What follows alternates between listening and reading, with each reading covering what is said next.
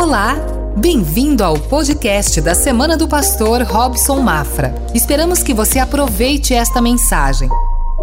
Nós começamos na semana passada a conversar sobre uma dieta poderosa, infalível para essa época do ano. Começo do ano é importante para isso, não é? Um momento ideal para novos começos, para dar uma organizada, uma reestruturada na sua vida.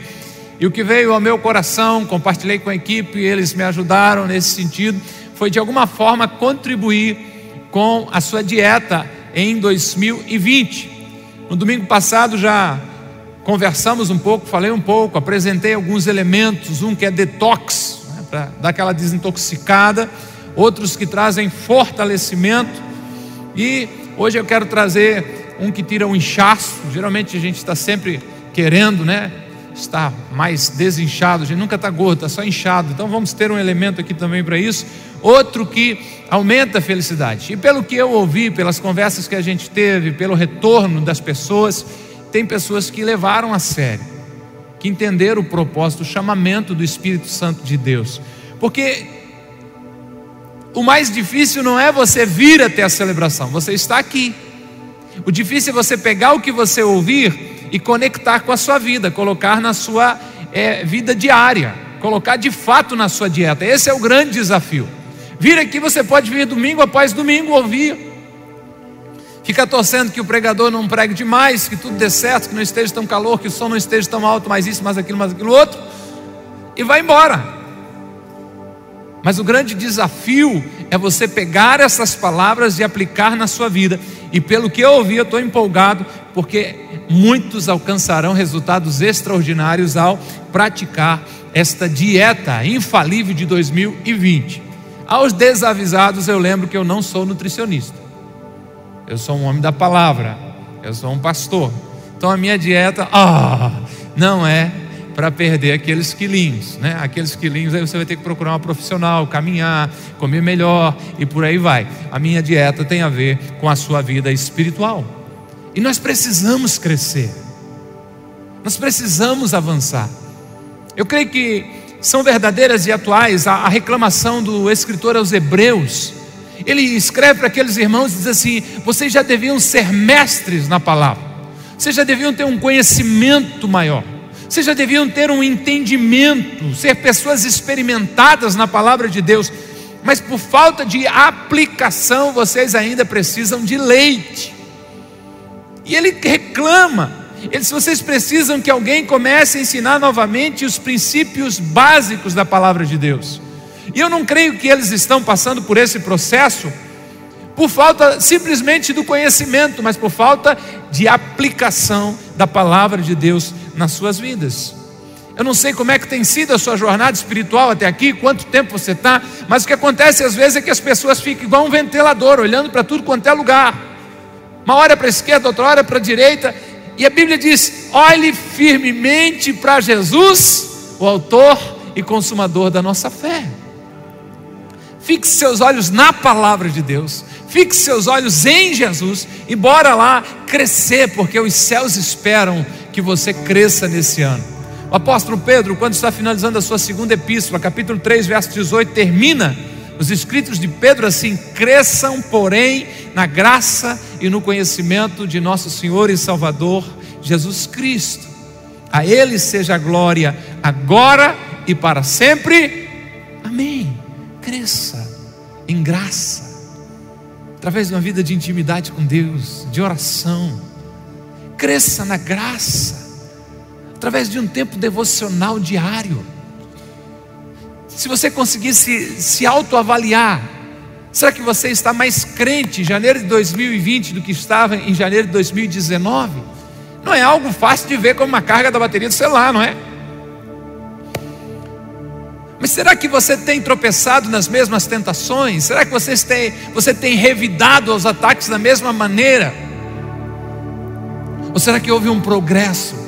O céu lhe chama a isso, cresça na graça, cresça no conhecimento do Filho de Deus. Avance, progrida.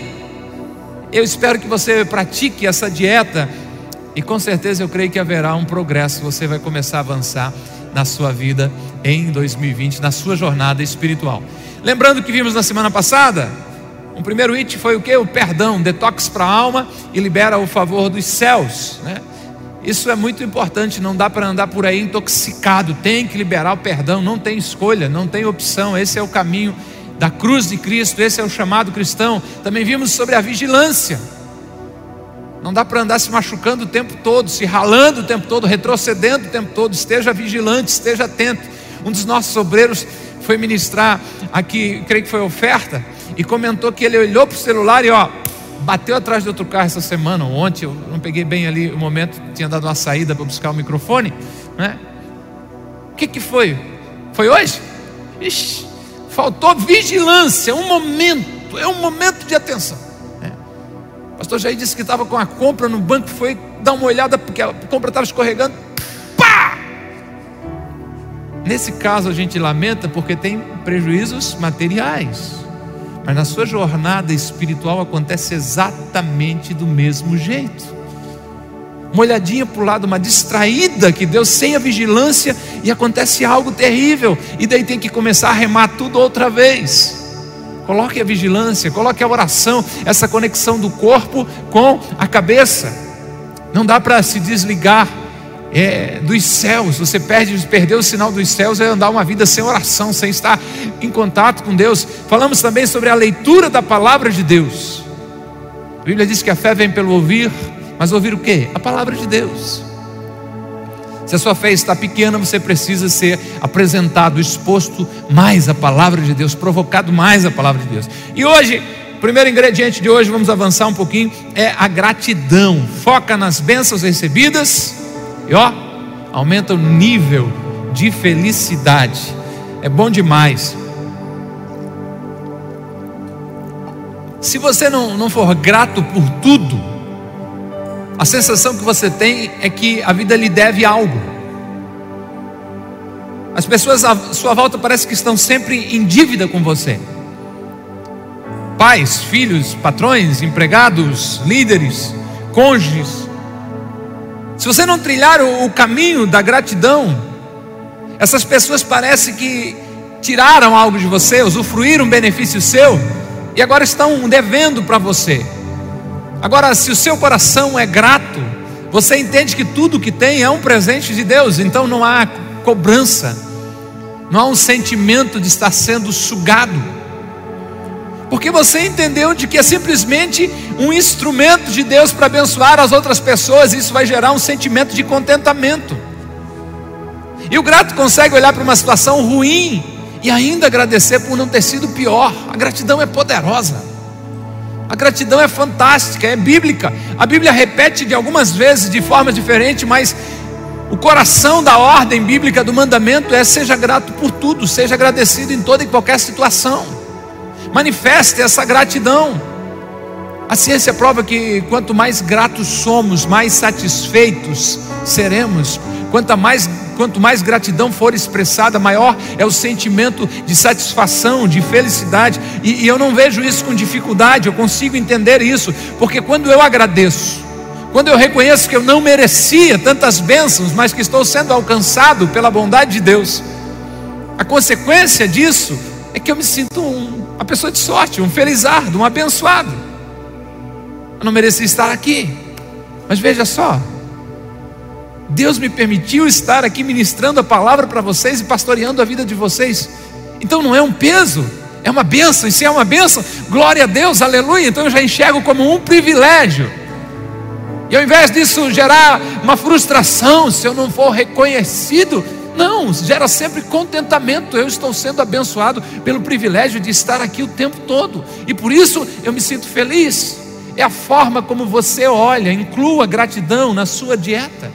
Que é um outro exemplo. Eu não merecia uma esposa tão maravilhosa como Deus me deu, linda, inteligente, uma voz fantástica, temente a Deus, boa mãe, boa dona de casa.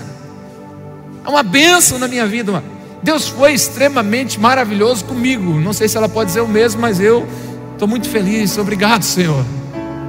A consequência é: meus olhos não estão se esticando para um lado e para o outro. Eu sou homem de uma única mulher na minha vida inteira.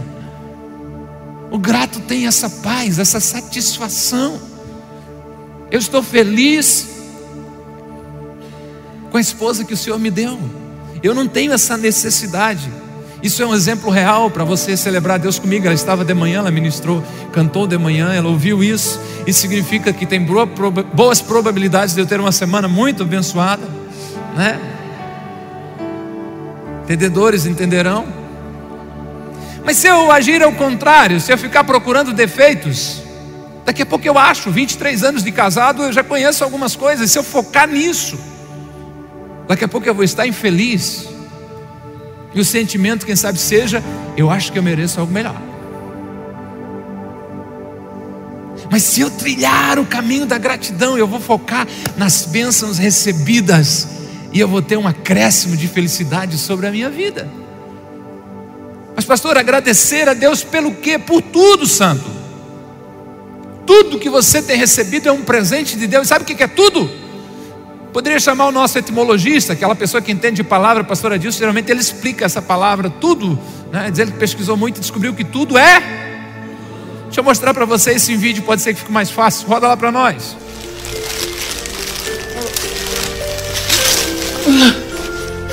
Tô vivo! Tô vivo! Amor? Amanda? Oi! Eu te amo. Eu também. Pai, o que está acontecendo? Amor, temos energia! Liga, desliga, liga, desliga, liga, desliga. temos água! Limpa! Olha, tem chuveiro também. Eu te agradeço, Deus, por se lembrar de mim.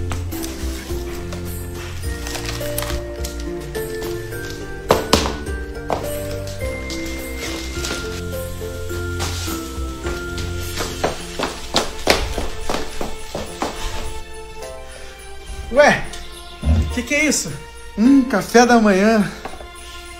Que maravilha. Toma, pai. Hum, eu tenho um emprego.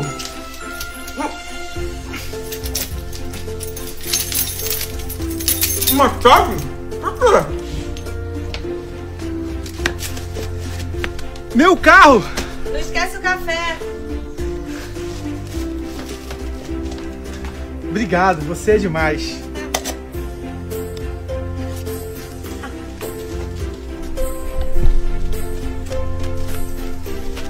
Ah, meu carrinho.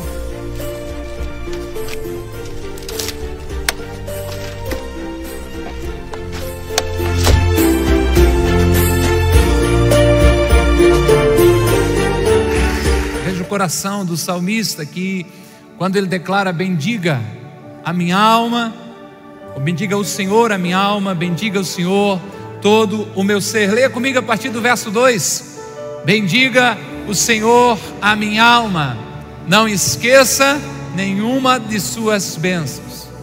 É Ele que perdoa todos os seus pecados e cura todas as suas doenças, que resgata a sua vida da sepultura e coroa de bondade e compaixão, que enche de bens a sua existência, de modo que a sua juventude se renova como a águia.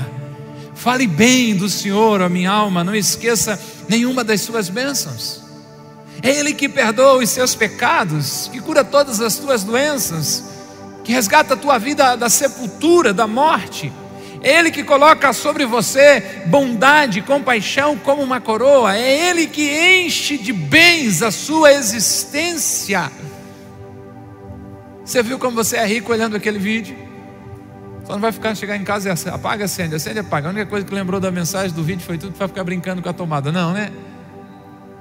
Água encanada. Você não acorda e tem que rachar lenha para acender um fogo, para esquentar água, para fazer café. Nem que para esquentar o café tem que ir lá no poço tirar a água com a corda. O chuveiro quente. Agora você vai dizer que não é grande coisa, mas aí eu troco o chuveiro quente então pelo ar-condicionado, tá valendo? Quanta dádiva de Deus! É Deus que derrama bem sobre a sua existência, é Deus que dá presente sobre você, é Deus que renova a sua vida. Por isso o salmista escreveu um lembrete para ele, você faria muito bem se escrevesse para você. Fale bem do Senhor, a minha alma, bendiga o Senhor, diga bem dele, não esqueça nenhuma das suas bênçãos. Nós já refletimos sobre isso aqui. Pesquisadores da Carolina do Norte descobriram que, descobriram que existem duas formas de gratidão. Uma gratidão quando eu agradeço elogiando quem me abençoou. Pô, Patrick, teu coração é tão especial. Eu realmente vejo Deus na tua vida. Tu é um cara extraordinário, tá? Muito obrigado. Isso é uma forma de expressar gratidão. A outra seria dizer assim: Poxa, eu fiquei tão feliz com o que tu me ofertou. Muito obrigado. Deus te abençoe. Na primeira, em que eu elogio o benfeitor, nós criamos um laço profundo de amizade. A reciprocidade cresce entre nós. Na segunda, eu só expresso a minha felicidade. É lógico que o salmista não tinha lido a pesquisa da Carolina do Norte, mas ele já sabia disso. Por isso ele não diz, muito obrigado, Senhor, eu estou feliz a beça com todas as tuas bênçãos, não. Ele diz, minha alma, não esqueça de nada que o Senhor tem feito por ti. Ao contrário, fica bem dizendo, falando bem, elogiando, adorando, louvando o teu Criador por todas as bênçãos que Ele tem dado a você. Agradeça a Deus por tudo, inclua gratidão na sua dieta.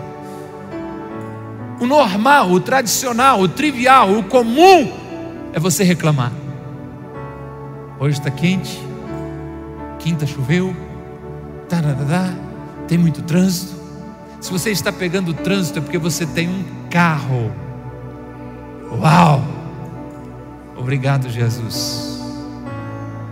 Se você acorda de manhã e abre a porta e diz que está quente, eu pressuponho que você dormiu num quarto climatizado. Glória a Deus por isso. Se amanhã é segunda-feira e você vai ter que, ux, coisa chata, acordar às 5 da manhã, eu imagino que você tem um. Uau! Louvado seja o nome do Senhor Jesus. Agradeça. E alguém já disse que se expressarmos gratidão pelo que temos, teremos mais pelo que expressar gratidão.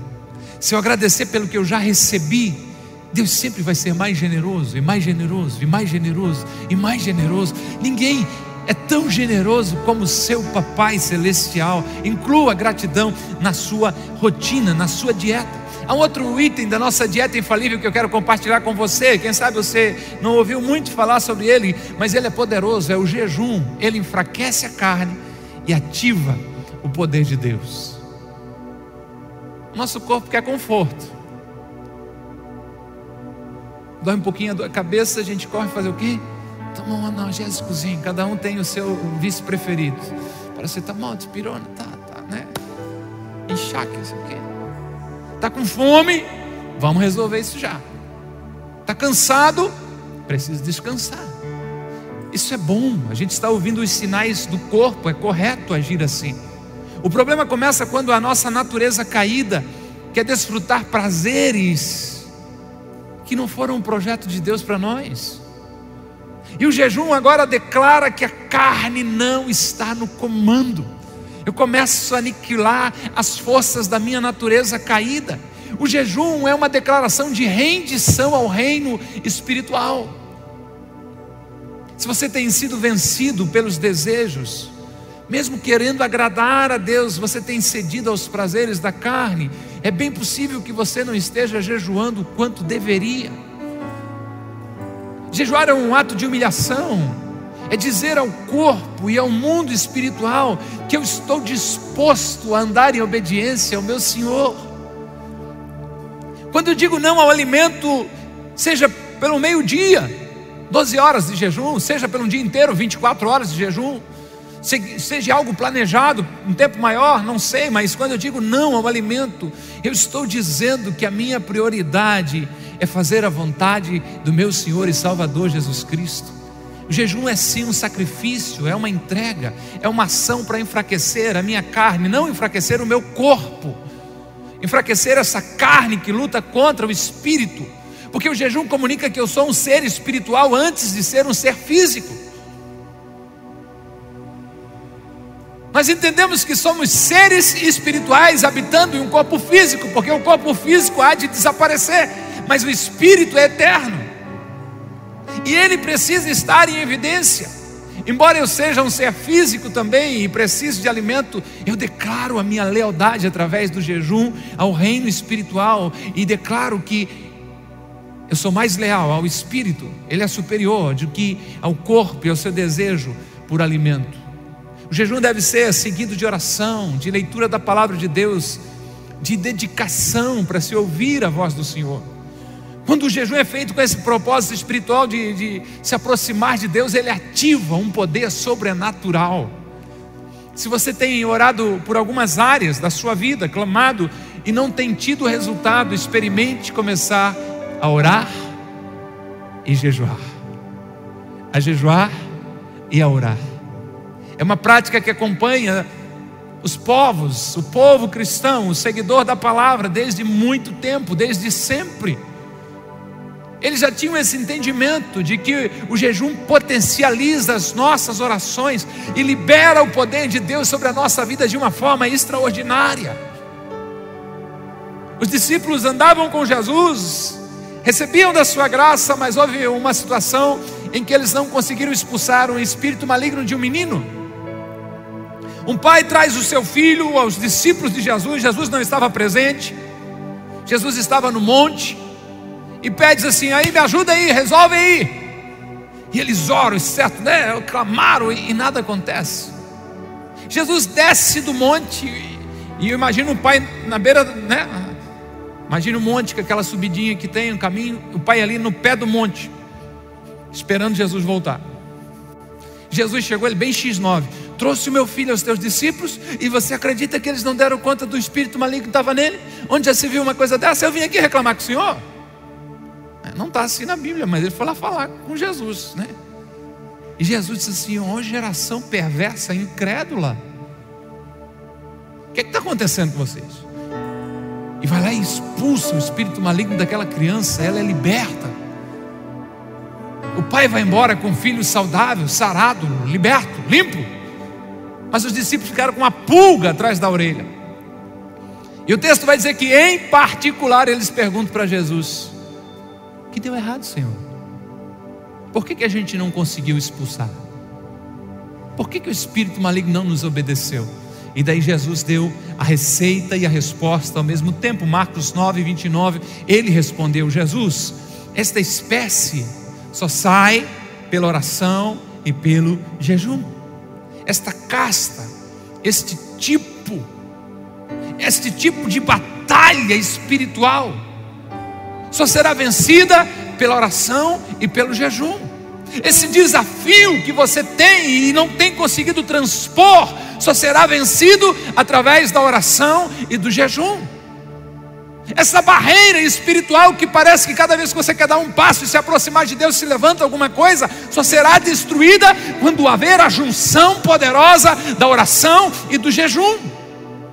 Pode não ser agradável, o seu corpo pode querer fugir disso. No dia que você ameaça jejuar, parece que o cheiro do café é intensificado cem vezes mais. Mas passa por uma decisão sua de jejuar. Quando Jesus ensinou em Mateus 6 sobre a oração, você lembra? Se não entrar no quarto, fechar a porta e tudo mais, ele também ensinou sobre o jejum. Deu regras básicas, possivelmente, ou havia né, alguns religiosos ali que exageravam na tinta. O cara, para dizer que estava jejuando, parecia com o cabelo todo assim, com ramela no olho. Não fala comigo hoje, estou jejuando. É, devia ser alguma coisa assim, Jesus disse, para com isso pessoal, bobice essa? Acorda de manhã, lava bem o rosto, escova bem o dentinho, né? estômago vazio, fica com cheiro de, de, de, de guarda-chuva, de cabo de guarda-chuva, tá? passa um perfuminho, se ajeita tudo aí. E Jesus começa esse ensino dizendo: quando jejuarem, não é se jejuarem. Se fosse algo opcional na dieta da vida cristã, Jesus traria o ensino dessa maneira. Se um dia acordarem de uma forma que tiveram um sonho muito ruim, assustado e resolverem jejuar. Não, não, não, não, não, não. Quando você jejuar, há uma expectativa do Senhor de assim como as suas orações precisam ser regulares, de alguma maneira, seja mensal, seja semanal, você tem uma prática regular do jejum na sua vida. É lógico, fica uma ressalva aqui de algumas pessoas que possam ter contraindicação médica. Não se fala no assunto, converse com Deus qual seria a sua estratégia. Alguns traçam um caminho de Daniel, tiram as coisas desejosas ou doce, alguma coisa nesse sentido assim para tentar. Mas o jejum mais comum e mais simples de fazer é um jejum total, 12 horas, um jejum parcial só com água 24 horas, ponto. Agora não esqueça de que o jejum precisa ser acompanhado da oração. Jejum sem oração é regime. Desintoxica o corpo. Se fala tanto em jejum intermitente, né? para o corpo fazer bem, mas para o propósito espiritual, o jejum precisa ser acompanhado da oração. Quando há a junção dos dois, algo poderoso acontece. Pastor e escritor sul-africano André Murray disse o seguinte: a oração é estender a mão no invisível, o jejum é trazer o invisível para o temporal. O que, que ele está querendo dizer? Essas bênçãos de Deus é o poder dos céus para a sua realidade. O jejum ajuda a expressar, se aprofundar e confirmar a resolução que estamos prontos a sacrificar tudo, até nós mesmos, para alcançar o que buscamos para o reino de Deus. Coloque na sua dieta infalível de 2020, 21, 22, 23 o jejum. Ele vai enfraquecer a carne. Nossa geração é dos crentes carnudo. Que linguagem estranha é essa, pastor? Tem muita carne. Serve a Jesus só no âmbito das emoções. Não consegue ser guiado pela fé. Você tem que ser um, um, um, um cristão pastel de rodoviária. Marca essa agora. Essa é da velha guarda. Muito óleo e pouca carne.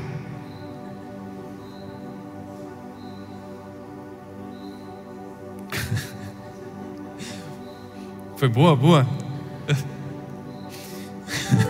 Coloque o jejum na sua dieta. Você não vai esquecer. Quero ser um crente pastel de rodoviária. Muito óleo, pouca carne. Inclua na sua dieta generosidade, torne-se mais parecido com o Pai. A generosidade lança sementes multiplicadoras e aumenta o seu nível de felicidade. Generosidade é algo a ser desenvolvido. Eu li algo em um livro e escrevi isso na minha declaração de fé e propósitos, porque me chamou muito a atenção. A, a, a frase dizia o seguinte: eu assumi isso para mim. Nasci egoísta Criança com dois, três, se não menos, já tem o, o, meu. Tudo é meu, né? Agarrou na mão deles, é meu. Não, não é seu, não, é meu, meu. Então eu nasci egoísta, mas nasci de novo generoso. Eu nasci em Cristo Jesus, eu nasci de novo. Paulo escreveu 2 Coríntios 5,13, se não falha a memória, que quem está em Cristo é nova criatura, as coisas velhas se passaram e eis que tudo se fez novo. E quando nascemos de novo, ganhamos o DNA do nosso Pai Celestial, ganhamos o DNA de Cristo. Por isso eu sou generoso, preciso desenvolver o meu coração, porque foi generosidade que eu recebi do meu Mestre. Deus é generoso, Jesus disse em Mateus 5: de que Deus o Pai faz nascer o sol sobre bons e maus e faz descer a chuva sobre justos e injustos. Deus sempre oferece uma nova oportunidade todos os dias a cada um de nós. Deus nos deu o seu filho para morrer em nosso lugar e nos salvar. Deus é generoso. Olhe para você quantas bênçãos você tem sido alcançado, tem sido alvo. Quantas bênçãos alcançaram você? E quando você decide ser mais generoso, você se torna mais parecido com Deus. As pessoas em generosidade, as pessoas já pensam em botar a mão no bolso para doar algo. Eu acho que ela é mais ampla. Paulo ensina em Gálatas 6, 9 e 10 o seguinte: não e não nos cansemos de fazer o bem, pois no tempo próprio colheremos se não desanimarmos. Portanto, enquanto temos oportunidade, façamos o bem a todos, especialmente aos da família da fé. A generosidade, generosidade não tem a ver apenas com recursos. O que temos de mais importante é o tempo. Então, generosidade não é apenas dar algo, mas é dar de si dar o seu tempo, oferecer o ouvido, ouvir alguém, ajudar alguém, estender a mão. Você foi chamado para agir dessa maneira. O apóstolo Paulo diz: não se canse de fazer o bem. E olha que interessante, porque ele ensina de que a generosidade é uma semente com tempo certo para germinar e produzir frutos. Se você não desanimar, você vai colher. Se você já disse alguma vez no momento de raiva, larguei a mão de ser bobo, não ajudo mais ninguém. É, pegue a mão de novo para ser bobo de novo. Você não está sendo bobo, você está sendo parecido com o seu pai. Enquanto há oportunidade, diz o apóstolo, não se canse de fazer o bem. Mas as pessoas cospem no prato que comeram, não tem problema, a semente foi lançada no tempo próprio, ela vai germinar, ela vai dar frutos. Você só não pode desanimar, você só não pode parar, você só não pode deixar o seu coração se corromper com o mundo e continuar com a forma de enxergar com os olhos de Deus a sua generosidade diante dos olhos do seu Pai. Foram sementes poderosas e multiplicadoras que foram lançadas na terra. No momento certo, a colheita virá sobre você. Mas não é apenas Paulo que fala isso, o sábio também disse, Provérbios 11, 24 e 25. A quem dê generosamente e vê aumentar as suas riquezas. Outros retêm, guardam que deveriam dar e caem na pobreza. O generoso prosperará e quem dá alívio aos outros, alívio receberá. A dinâmica do reino de Deus confunde muita gente. Como é que pode alguém dar e ter mais. Não faz sentido. A quem dê generosamente, ninguém, dentro do conceito bíblico, ninguém consegue ficar pobre sendo generoso, porque ninguém vence Deus em dar. Essa é a dinâmica do reino de Deus, é estranha aos olhos humanos. Como é possível alguém que guardou, que reteve, ficar pobre? Mas é isso que ele está dizendo. E você entende e aprende de que se há algo poderoso na construção de riquezas, é generosidade. É algo poderosíssimo. O generoso prosperará e aquele que dá alívio aos outros vai receber alívio. Quando eu entrei nessa noite no assunto da generosidade, eu propus que ela torna você mais parecido com seu pai. Deus é generoso. Eu disse que ela tem sementes multiplicadoras, mas eu disse uma terceira coisa que ela aumenta o nível de felicidade. Será que ser generoso o torna mais feliz? Nosso padrão é a palavra de Deus acima de tudo. O que diz a palavra de Deus? O apóstolo Paulo, se despedindo dos irmãos de Éfeso, chama os presbíteros para estarem conversando com ele na praia. E ali na praia começa a fazer um discurso, Atos 20, verso 35, ele diz, lembrando as palavras do próprio Senhor Jesus que disse: há maior felicidade em dar do que em receber. Paulo está dizendo, lembrando as palavras de Jesus, nenhum evangelista registrou essas palavras, nem Mateus, nem Marcos, nem Lucas, nem João. Possivelmente uma tradição oral, algum discípulo de Jesus contou para Paulo e ele guardou este ensinamento no seu coração. Jesus ensinou que a nossa felicidade é muito maior, é maior quando somos generosos do que quando apenas somos abençoados. É verdade que todos nós ficamos muito felizes quando ganhamos um presentinho, uma bênção, não? Meu Deus, história para contar, uma benção, às vezes coisas simples. Né? Tem pessoas fáceis de agradar, vai em qualquer lugar, o cara deu uma bala de presente para ele, sai de lá feliz da vida. Feliz da vida, me senti abençoado, pronto. Mas Jesus está ensinando que a felicidade é maior, é mais intensa, quando você torna o seu coração generoso não virá naturalmente não. O coração do homem, ele é enganoso, ele é egoísta. Você precisa treinar o seu coração. Seu coração diz sempre para você: guarda, pode faltar, guarda, pode faltar. Mas essa camisa não serve mais em você. Mas daqui a tanto tempo eu vou emagrecer vou usar ela. A história. A prosperidade de você é tão grande de Deus sobre você, né? Algumas traduções, traduções dessa, desse texto dizem: a alma generosa engordará. Não vai acontecer com você no físico, é espiritual, não se preocupa. Vai ver que é por isso que alguns. Pai Senhor, irmão, né? seja generoso. Abra espaço no seu guarda-roupa, doe mesmo. Não se apegue. A Bíblia diz que onde estiver o seu tesouro, ali estará o seu coração. Não se apegue. É um momento, um instante, tudo vai pelos ares. Você para de respirar e tudo perde o sentido. E familiares, às vezes até agregados, vão estar lá discutindo o que, que vai para um, o que, que vai para o outro. Decida você ser um instrumento de bênção. Inclua na sua dieta a generosidade e prove o melhor de Deus a cada dia da sua vida aqui na terra. Uma dica para você: inclua essa generosidade na dieta e abra mão de ser mesquinha. Abra mão, entendeu? Abra mão de ser mesquinha. Vamos concluir. Outro ingrediente importante da nossa dieta, que é o servir. Esvazia o seu ego e cumpre o chamado.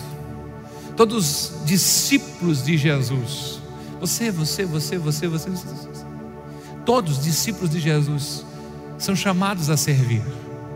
E o servir faz com que eu tire o foco de mim mesmo e coloque agora o olhar no próximo. Os primeiros discípulos de Jesus precisaram fazer este exercício, esse movimento de tirar os olhos do próprio umbigo e levantar a cabeça e olhar a situação ao seu redor. Essa história está no Evangelho de João, no capítulo 4. Jesus e a sua equipe chegam a Samaria os discípulos vão comprar comida, Jesus fica, conversa com a mulher, o espírito de revelação vem sobre Jesus, ele conta uma história de casamentos frustrados, mas de repente a mulher sai e a conversa de Jesus com os discípulos, tentando trazer um ensinamento a eles. E Jesus diz para eles: vocês precisam levantar o vosso olhar, ou abrir os vossos olhos, e ver, perceber que os campos estão brancos Campos brancos na linguagem agrícola era estão maduros, pronto para colheita.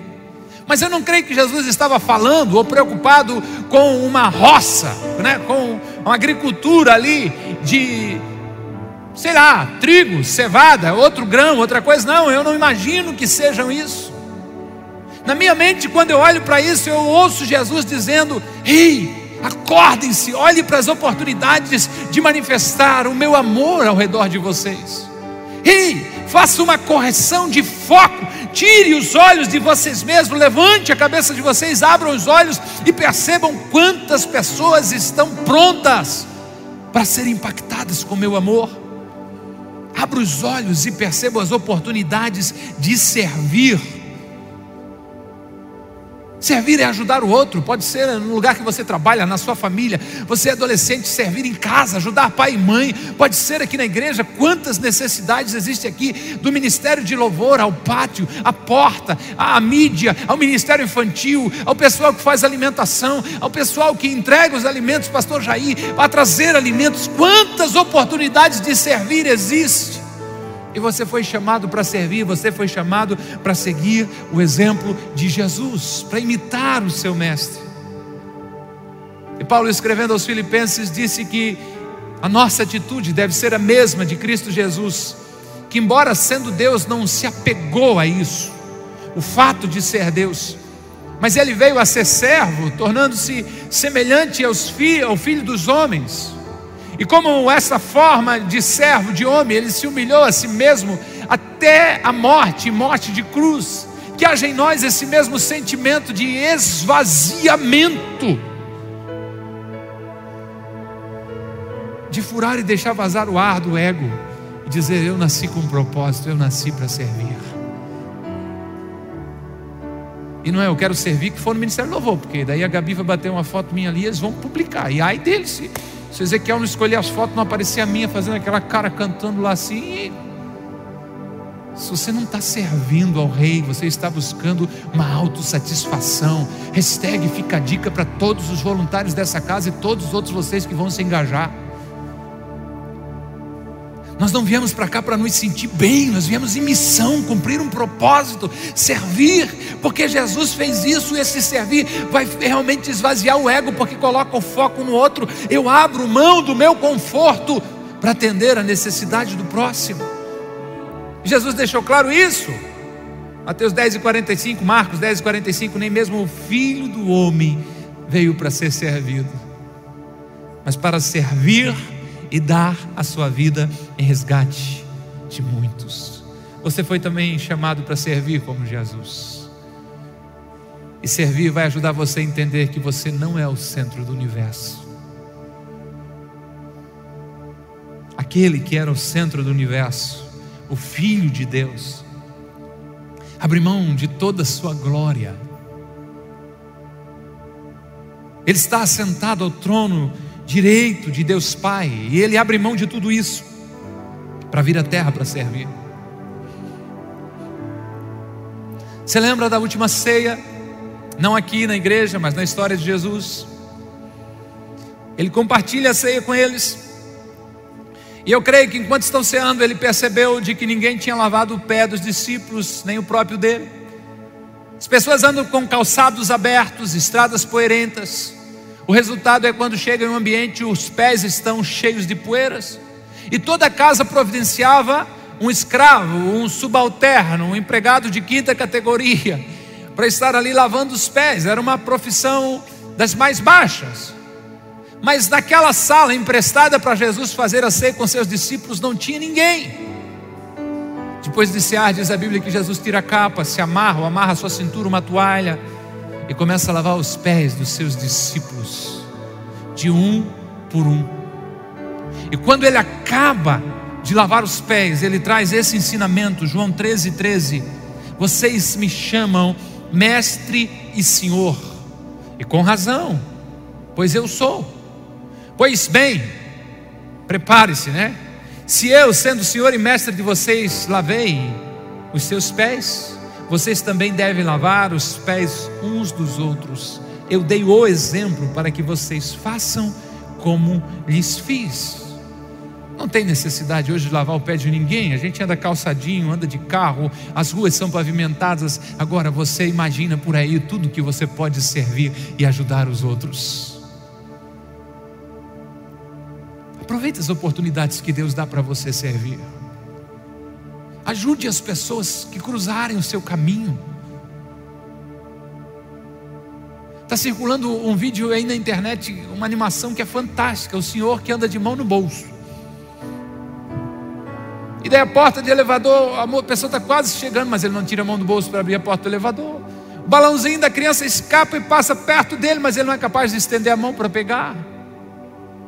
Até que alguém, uma senhorinha, desperta nele esse chamado de servir. E agora as mãos deles, que, que antes estavam engessadas, amarradas, sem resultado, sem ação, sem propósito, começam a servir. Se abre uma porta, se puxa uma cadeira, se alcança algo em uma prateleira que a pessoa não alcança. Tire a mão do bolso.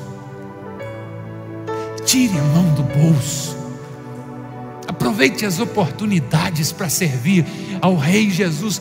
Jesus deixou claro de que qualquer coisa que você faça por um dos seus pequeninos discípulos, ainda que seja um copo de água fria, se for feito com amor, em seu nome, você há de receber uma grande recompensa. Eu me junto a um sacerdote do século passado, François, ou mais ainda, acho que é do século XVIII, se não me falha a memória, François de Sales, quando ele disse: Não há nada sem importância no serviço de Deus. Nada. Você está saindo daqui e de repente viu um papel jogado. Isso aqui não pode ficar aqui, é a casa do Senhor. Ninguém viu, pastor. Quem precisava ter visto, viu. Ponto final. Segue a vida. Você foi chamado para servir. Alguém queria uma informação como chegar ao banheiro, a água. Mas ninguém viu o que eu estou fazendo. O rei viu. Você serve a ele, faça isso. Faça o que estiver ao seu alcance. Faça o que está no seu campo de habilidades. Deus te deu dons e talentos, você foi abençoado com um conjunto de dons e talentos, de habilidades particulares suas, use isso para a glória de Deus, use isso para abençoar as pessoas à sua volta. E Deus é tão lindo que nunca deu tudo para um só, e nunca deixou ninguém sem que tenha algo para ofertar aos outros. Eu termino com 1 de Pedro, capítulo 4, verso 10, quando ele diz: Cada um exerça o dom que recebeu para ficar mais famoso e rico. Acordou, é? Boa noite, estou quase terminando, em três minutos eu acabo. Cada um exerça o dom que recebeu para servir os outros, administrando fielmente a graça de Deus em suas múltiplas formas. Eu amo porque o seu Deus é um Deus que age de múltiplas, múltiplas formas. Ele faz um dia em oposição ao outro. Ele fez você tão diferente de mim para que a gente se complemente. Ele fez você diferente do seu cônjuge para que os dois juntos sejam mais fortes. Ele reuniu todo mundo nessa igreja, nessa comunidade de fé, para que juntos a gente impacte esse bairro, impacte essa cidade, abençoe esse estado e toque essa nação com seu amor. Deus, nas suas múltiplas formas de agir, deu um dom para você. Deus colocou algo nas suas mãos com o propósito que você sirva aos outros. E Pedro aconselha você, dizendo: administre fielmente aquilo que o Senhor colocou nas tuas mãos. Seu dom foi feito para servir o outro, faça isso. Pratique essa dieta infalível em 2020. Só para você deixar registrado o que nós vimos nessas duas semanas da dieta infalível. Primeiro deles, perdão. Livre-se de qualquer ressentimento, de qualquer amargura. Viva o novo de Deus. Deixe a sua alma ser purificada, limpa. Acesse o favor de Deus. Vigie. Vigie, vigie no trânsito. Não vai olhar o celular enquanto está dirigindo, né? E vigie na vida. Não tropece. Estabeleça um tempo diário de oração e ore em todo o tempo, andando aqui, ali. Essa semana, correndo com Ezequiel, ele dele falou assim: rapaz, quase atropelei um rapaz de bicicleta aqui. A gente estava passando. Não lembro se eu comentei ou se eu pensei, eu vivo orando. Cada vez que eu vejo um acidente, muito obrigado, Senhor, pelo livramento. Abençoe essas pessoas, dê graça para eles, ajuda e me esconde em Ti. Ore em todo o tempo, leia a palavra de Deus, só ela pode manter você firme na fé. E que vimos hoje, gratidão. Olhe para aquela água encanada e agradeça a Deus. O café da manhã dele não é o meu perfil, uma bolacha com maçã e banana, né? Preferiu o cafezinho, aí ganhou no final, porque agradeceu também, do desenho lá do, do filme, né? Mas agradeça pelo café da manhã que você tem. Agradeça pelo almoço, pela casa. Inclua gratidão. Vamos para o jejum. Te organize. Busque informação com seu líder, com os pastores da casa. Mas inclua jejum na sua vida, faça isso. Generosidade, vamos lá. Minha esposa disse que eu não deveria negar mais ajuda no semáforo. Eu disse, amor, mas se a gente der para todos eles, tem que ter bastante fé. E ela deu a sugestão: separa valor X. Agora não sei se é por mês ou por semana. Eu vou obedecer ela por mês, porque por semana vai ficar difícil primeiro. Né? E deixa ali e vai liberando. Fechou, vou fazer isso. Alguém já disse que a esposa e o Espírito Santo trabalham juntos. Eu creio nisso, então. Né? Generosidade. E por último, encontre um lugar para ser útil seja para levar o lanche no pequeno grupo, seja para ajudar a arrumar a casa quando a reunião acabar, seja para abrir a sua casa, seja para vir para cá ajudar mesmo, tem muita coisa a ser feita nessa casa. Você já reparou que geralmente você encontra as mesmas pessoas fazendo as mesmas coisas na igreja? Porque deve ser uma panelinha, é um panelaço, cabe você dentro.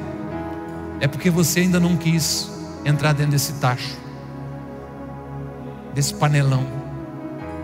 Você ainda não é membro da igreja, conhecendo a família, vai começar uma turma agora em fevereiro. Venha ser membro dessa casa e venha servir. Que o Senhor tenha misericórdia de ti. Esteja em pé por bondade em nome de Jesus. Que bom que você ouviu até aqui. Temos um convite especial para você conhecer a Com Ágape. Nossas celebrações são sempre aos domingos, em três horários: às 10 horas, 17 horas e 30 minutos e às 20 horas. Aguardamos você com Ágape, mais que uma igreja, uma família.